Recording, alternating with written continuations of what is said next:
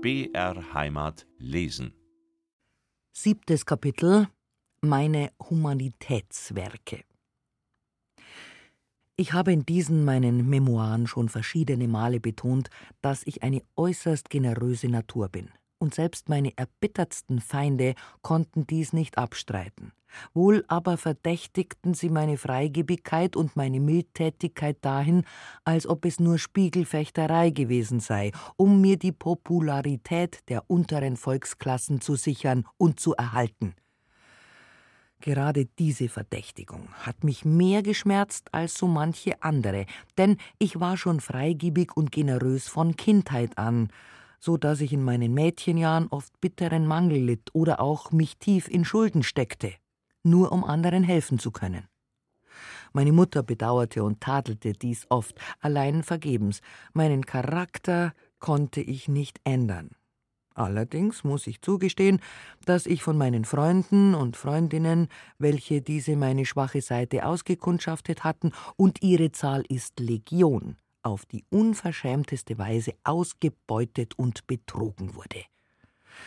Ich habe denn auch unter ihnen allen nicht eine dankbare Seele gefunden. Eigennutz, Habsucht, Neid und Geiz war mir stets in der Seele zuwider, und wo ich helfen konnte, da half ich stets, ich kann auch mit Stolz von mir sagen, dass ich die ehrlichste Person unter allen war, die in der sogenannten Dachauer Bank beschäftigt waren, und mit demselben Stolze behaupte ich, dass ich die einzige war, die im Gegensatz zu allen meinen Parasiten und Bediensteten nicht an ihre Zukunft dachte. Ich nahm nichts und verbarg nichts von den Massen Goldes, die mich umgaben. Stolz erwartete ich den Schlag, der auf mich geführt werden sollte, und aus dem Gebäude der Millionen ging ich mit nichts anderem als den Kleidern am Leibe.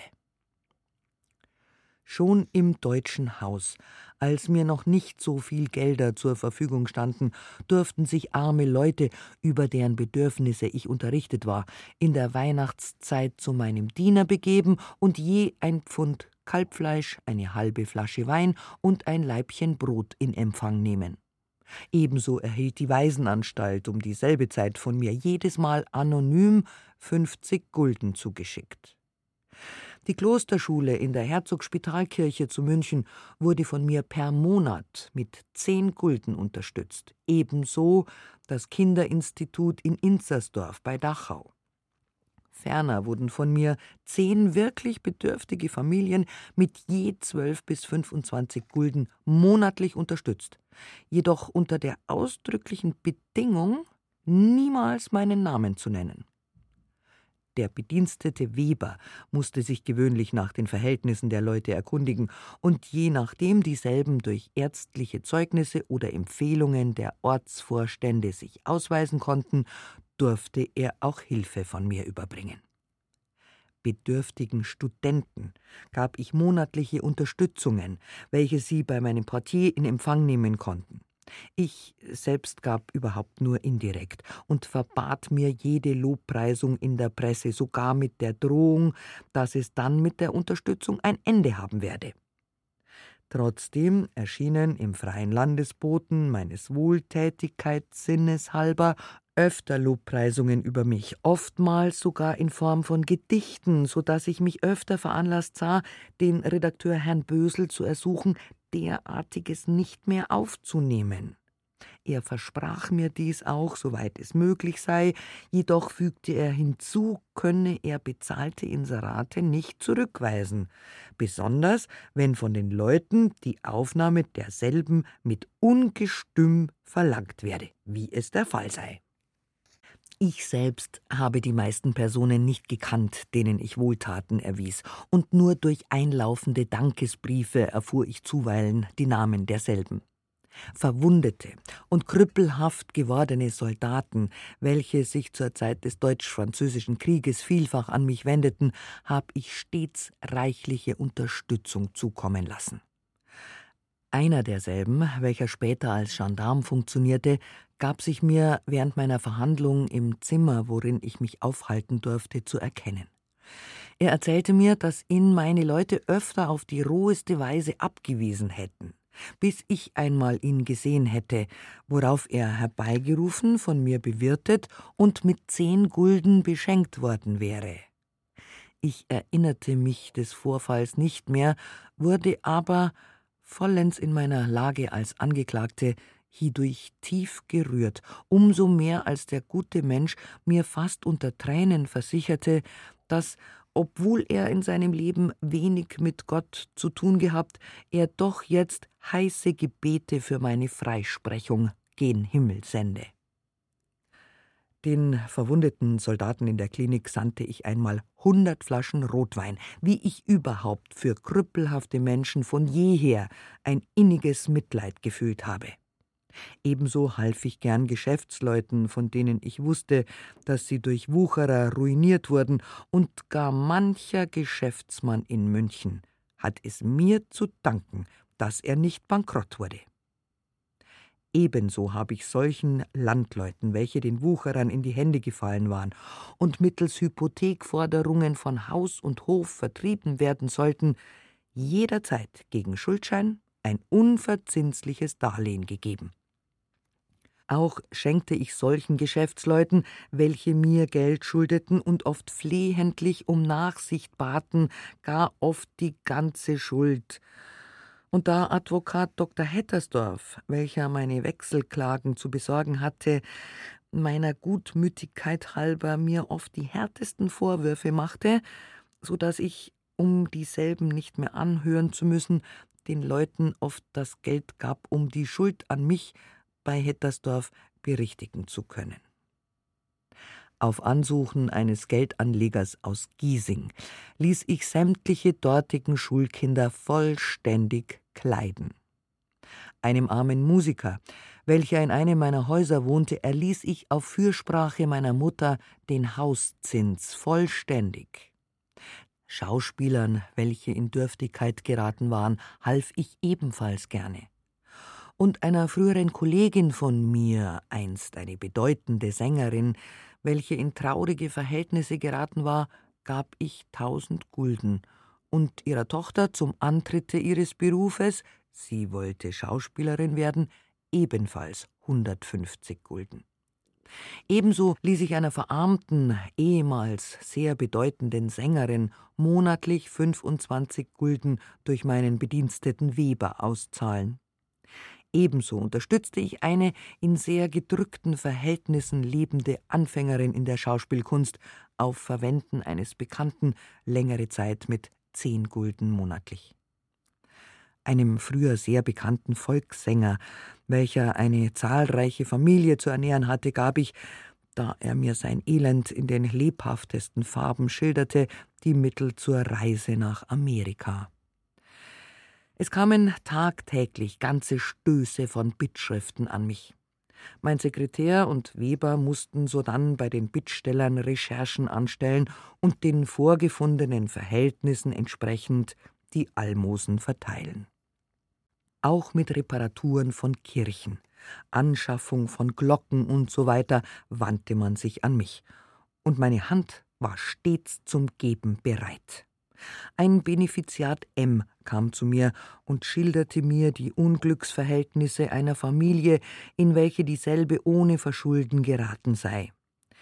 Ich gab ihm zur Unterstützung derselben eine Gabe von 350 Gulden. Einem Benefiziaten S, der mich häufig schriftlich um Unterstützung für seine Armen und Kranken ersuchte, schickte ich oft durch meine Köchin Walli 50 bis 100 Gulden, und der bescheidene Mann dankte mir einmal schriftlich in folgender unverfrorener Weise Geliebte Schwester in Christo, die fünfzig Gulden für meine Armen und Kranken habe ich erhalten. Senden Sie nur mehr solche Spenden, je mehr, desto lieber. Dies war mir denn doch ein wenig zu stark, und ich fand es für ratsam, ihm gegenüber meinen Wohltätigkeitssinn einzuschränken einem Kaplan, der sich gleichfalls für seine Armen an mich wandte, ließ ich eine Zeit lang 25 Gulden monatlich zukommen. Auch ihm schien diese Summe in der Folge nicht zu genügen, weshalb er gar nichts mehr erhielt. auch andere seiner Standesgenossen, welche mich zu sehr überliefen und wirklich unbescheiden wurden, musste ich nach und nach abweisen. Durch Frau Rottheim sandte ich an arme Juden, für die sie sich als Glaubensgenossin verwendete, hundert Gulden. Ebenso unterstützte ich lange Zeit hindurch einen armen Israeliten, welcher hierdurch nicht wenig beschämt wurde, da er früher einer meiner erbittertsten Feinde gewesen war und ich ihm nun seine Feindschaft mit Wohltaten vergalt. Ohne mich damit zu brüsten, darf ich wohl sagen, dass die Armen und Hilfsbedürftigen bei mir nie vergebens angeklopft haben, auch während meines Theaterlebens nicht, denn schon damals ging ein großer Teil meines Einkommens an Beteiligung von Kollekten auf, wie überhaupt meine damaligen Schulden nichts weniger als durch meinen Aufwand veranlasst worden waren. So ging auch das Taschengeld, welches ich früher von meiner Mutter erhielt, gewöhnlich für andere drauf. Meine Mutter machte mir oft Vorstellungen darüber und äußerte dann wohl auch Ein gutes Herz hat meine Adelheid, sie hat nur den einen Fehler, dass sie kein Geld in der Tasche behalten kann. Im Ganzen darf ich wohl sagen, dass ich viele Tränen getrocknet und vielen aus der bittersten Not geholfen habe. Ich habe dies alles jedoch keineswegs erwähnt, um mich etwa damit zu brüsten, sondern nur, um der Welt zu zeigen, dass mein Charakter und meine Person vielfach falsch geschildert, entstellt und verdächtigt worden ist, und dass das fabelhaft viele Geld, welches man mir wider meinen Willen in den Schoß warf, nicht etwa dazu diente, meiner Genusssucht zu frönen oder nur um meinen Schmarotzern eine wohlfeile Lockspeise zu bieten, sondern dass dasselbe auch teilweise dem Volke und den Armen zugute kam. Schließlich mag auch der Umstand, dass ich viele Persönlichkeiten nicht kompromittierte und nicht in meinen Prozess hinein verwickelte, zur Genüge dafür zeugen, dass ich kein böses Herz besitze. Denn wie leicht wäre es mir bei vielen geworden, sie mit mir zum Falle zu bringen, und ich tat es nicht. Adele Spitzeder ist denn doch besser als ihr Ruf. Achtes Kapitel Meine Verhaftung. Verhaftet. Am 12. November 1872 trat die Katastrophe ein. Mein Unternehmen stürzte zusammen. Oder besser gesagt, es wurde gestürzt. Lange vor Tag, schon früh um ein halb vier Uhr, drängte sich die um ihr Geld besorgt gemachte Menge in mein Haus, um ihre Wechsel einzukassieren. Sofort ließ ich das Tor öffnen, um die Leute nicht unnötig warten zu lassen. Ich selbst stand früh um vier Uhr auf und begab mich in das Zahlungszimmer, um nachzusehen, ob alles in Ruhe und Ordnung vor sich gehe. Ich trat ein, und meine ersten Worte an das angesammelte Publikum waren ein kategorischer Befehl, ruhig zu sein und sich nicht zu rühren, solange ich zugegen sei. Dem Befehle wurde augenblicklich Folge geleistet. Jeder Lärm verstummte und Totenstille herrschte und blieb auch, solange ich anwesend war. Um sieben Uhr kamen die Zahlmeister und ich begab mich in mein Zimmer und sandte ihnen vorerst 80.000 Gulden in Silber hinunter. Weitere Sendungen folgten nach und bis Nachmittag vier Uhr waren schon 180.000 Gulden ausbezahlt. Die ganze Straße hatte sich im Lauf des Tages schon mit Müßiggängern und Bummlern gefüllt, welche sich offenbar ein Schauspiel versprachen und sich deshalb das Warten nicht verdrießen ließen. Um drei Uhr nachmittags wurde mir gemeldet, dass sehr viel Gendarmen und Polizisten in Uniform sich in der Straße bemerkbar machten, und ich ließ nun die Gendarmen ersuchen, sie möchten doch die gaffende Menge vor meinem Hause entfernen. Dieselben machten aber nicht im geringsten Miene, dem Verlangen Folge zu leisten. Sodann wurde ich zum wiederholten Male benachrichtigt, dass um vier Uhr mein Geschäft gesperrt werden würde. Die Nachricht alterierte mich jedoch nicht im geringsten, denn ich fühlte mich in meinem Rechte, da ich meine Zahlungen keinen Augenblick eingestellt hatte, infolgedessen also meiner Meinung nach gar kein gesetzlicher Grund zur Sperrung gegeben war. Um dreiviertel vier Uhr rückte Militär in der Straße auf. Und da mir derartige Maßnahmen denn doch gar zu absonderlich vorkamen, so sandte ich Silchinger hinunter mit dem Auftrage, sich zu erkundigen, was diese Anstalten eigentlich zu bedeuten hätten. Silchinger kam zurück und erzählte mir, dass ihm ein Polizeioffiziant die absonderliche Mehr ins Ohr geflüstert habe, man befürchte, ich wolle das Ministerium stürzen, weil ich die Wahlen beeinflusse und zu den Ultramontanen halte. Trotz meiner Erregung musste ich über solch fabelhafte Dummheit lachen. Um vier Uhr stürzte eine kolossale Menge Menschen in meine Wohnung, schrien und weinten, indem sie erklärten, sie wollten mich schützen, sie ließen mir nichts tun und ich solle ihnen nur befehlen, wie sie sich zu verhalten hätten, denn es komme eine Gerichtskommission bereits daher, um bei mir zu sperren. Ich hatte doch immer noch gezweifelt, ob solches geschehen würde, und war deshalb wie mit Eis übergossen. Jedoch Herr meiner selbst. Und sagte den Leuten nur, also ist es wirklich wahr. Man scheut sich nicht, die Ruhe einer Bürgerin zu gefährden, welche bis jetzt all ihre Verbindlichkeiten erfüllt und sich nie gegen die Gesetze verfehlt hat. Ich beruhigte die Leute und stellte das Ersuchen an sie, doch ja keinen Skandal zu machen, in dem mir ja gar nichts geschehen könne. Ich war auch fest überzeugt hiervon, umso mehr als ich kolossale Barmittel liegen hatte, um einen Sturm ähnlich dem vorhergegangenen. An weiteres glaubte ich noch immer nicht, leicht zu überstehen gedachte. Nein, nein, rief die Menge dazwischen, wir weichen nicht von Ihnen, Sie haben nichts Böses getan, es darf nicht sein, wir jagen Sie zum Haus hinaus, wohin sehen, ob man so mit den Leuten umgehen darf. Und so weiter und so weiter. Nur mit Mühe gelang es mir endlich, die Leute zu beruhigen und zum Weggehen zu bestimmen, indem ich fort und fort die Versicherung aussprach, dass mir durchaus nichts geschehen könne. Kaum hatte sich der Lärm einigermaßen gelegt, so meldete mir der Portier Compensis auch schon die Anwesenheit der Gerichtskommission. Kalt und ruhig befahl ich die Herren in den Salon zu führen. Als ich dort eintraf, fand ich sieben Herren vor, welche sich mir mit größter Höflichkeit als Kommission vom Gerichte vorstellten. Unerschrocken und kalten Tones fragte ich was wünschen die Herren von mir?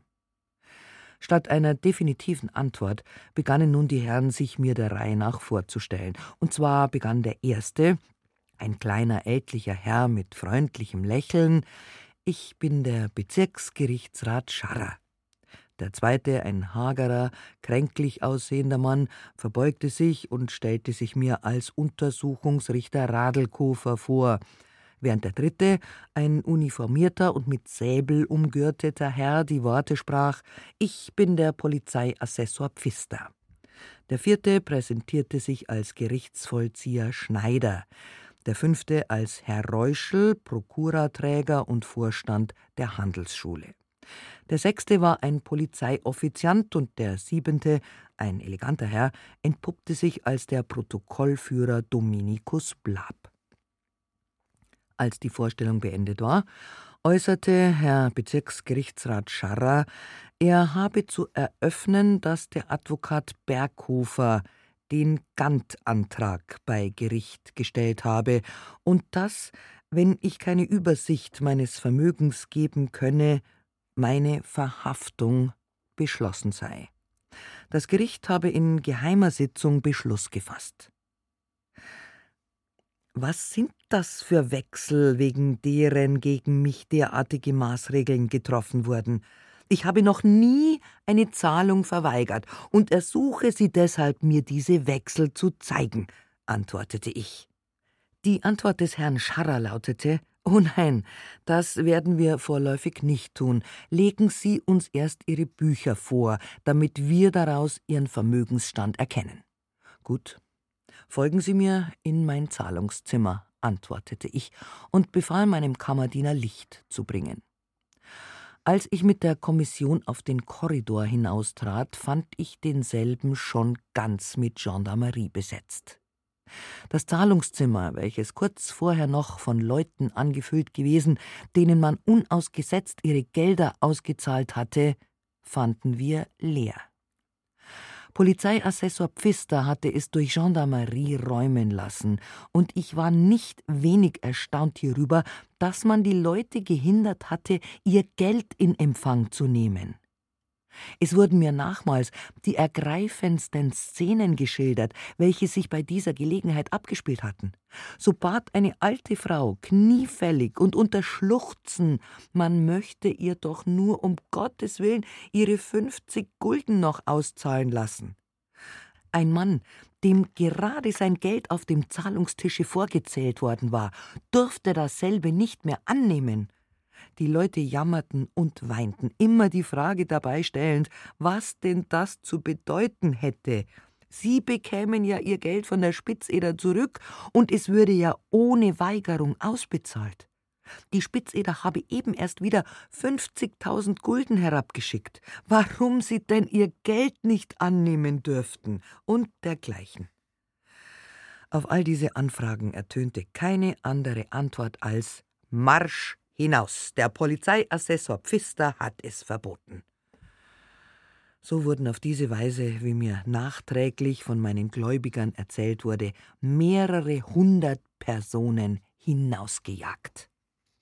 Als ich mit der Kommission im Zahlungszimmer angelangt war, da machte sich der Gerichtsvollzieher Schneider mit einer großen Eilfertigkeit über die auf den Zahlungstischen umherliegenden Gelder her, um sie in gerichtlichen Verwahr zu bringen. Polizeiassessor Pfister fragte nun nach der Kasse, und obwohl er gar keine Befugnis hatte, eine solche Frage zu stellen, so gab ich doch an, dass sich dieselbe neben meinem Schlafzimmer befinde. Nun ging's ins Speisezimmer. Radscharrer war immer an meiner Seite. Als wir im Speisezimmer angelangt waren, ersuchte mich Assessor Pfister freundlichst Platz zu nehmen. Meiner Gesellschafterin, Rosa Ehinger jedoch, welche sich an mich klammerte und nicht von mir weichen wollte, befahl er kategorisch, das Zimmer zu verlassen. Indessen wurden die Bücher, deren Herbeischaffung ich angeordnet hatte, heraufgetragen. Bei ihrem Anblicke drückte sich die äußerste Spannung in den Gesichtern der Herren aus. Prokuraträger Reuschle übersah sie mit wichtiger Miene und äußerte die Neuigkeit, dass dies gar keine Handelsbücher seien. Er frug hierauf nach einem Kassenbuch. Ich antwortete, dass ich ein solches nicht führe, dass ich überhaupt nur Privatbücher hätte und zwar eines, in welchem die täglich eingelegten Obligationen eingetragen, ein zweites, worin die Namen der Einleger eingeschrieben waren, und ein drittes, worin sämtliche Wechselauszahlungen vom Publikum abquittiert waren. Ich erklärte ferner, dass ich Handelsbücher nicht zu führen verstände, weil ich keine kaufmännischen Kenntnisse besäße und auch kein kaufmännisches Geschäft geführt hätte. Herr Ratscharrer ergriff nun einen Bogen Papier, ebenso Herr Untersuchungsrichter Radlkofer, welcher sich unterdes mit Herrn Pfister flüsternd unterhalten hatte. Was gibt es denn zu protokollieren? fragte ich. Das kommt im zweiten Teil. Vorerst wird sie Herr Rat Scharrer befragen, erwiderte Herr Radlkofer. Derselbe fragte mich nach meinem Vermögen. Ich gab an, dass ich augenblicklich beinahe eine Million Gulden in Staatspapieren habe, Juwelen im Werte von 60.000 Gulden besitze, außerdem noch 80.000 Gulden in Silbergeld und eine Masse von wenig belasteten Häusern und so weiter. Indem ich diese Mitteilung noch machte, polterte etwas die Treppe herauf, und mein Bediensteter Weber, der 50.000 Gulden in Silber hatte umwechseln lassen müssen, trat ein, und zwar von Gendarmen eskortiert. Herr Pfister begab sich eiligst hinaus, um das Geld in Empfang und obrigkeitlichen Verwahr zu nehmen. Ich gab ferner noch mein reichhaltiges Inventar an und schickte nach Frau Betty Winter, damit sie die Bücher bringe, in denen meine sehr bedeutenden Wechselforderungen sowohl als auch die Mietzinse und Protokolle über meine Häuser eingetragen waren. Frau Winter kam auch, wurde aber, kaum dass sie ihr Geschäft beendigt hatte, sofort entlassen. Als Rat Scharrer und Untersuchungsrichter Radlkofer mein Vermögen protokollarisch aufgenommen hatten, da meinte Herr Radlkofer, das ist doch ein kolossales Vermögen. Wie steht es aber mit den Schulden? Ich erwiderte, dass ich dieselben momentan nicht angeben könne, weil ich, wie schon oft gesagt, keine Handelsbücher führe. Ich forderte, dass man mir drei Tage Zeit lasse, damit ich durch einen Aufruf meine Gläubiger versammle, sämtliche Wechsel mir vorzeigen lasse, um daraus meinen Schuldenstand festzustellen. Damit die Herren für diesen Fall nicht die Besorgnis zu hegen bräuchten, ich möchte vielleicht während dieser Zeit spurlos verduften, so ersuchte ich sie, mir von demselben Augenblicke an eine Wache von zwei Mann vor die Türe stellen zu lassen aber kaum hatte ich dies ausgesprochen, so hieß es Nein,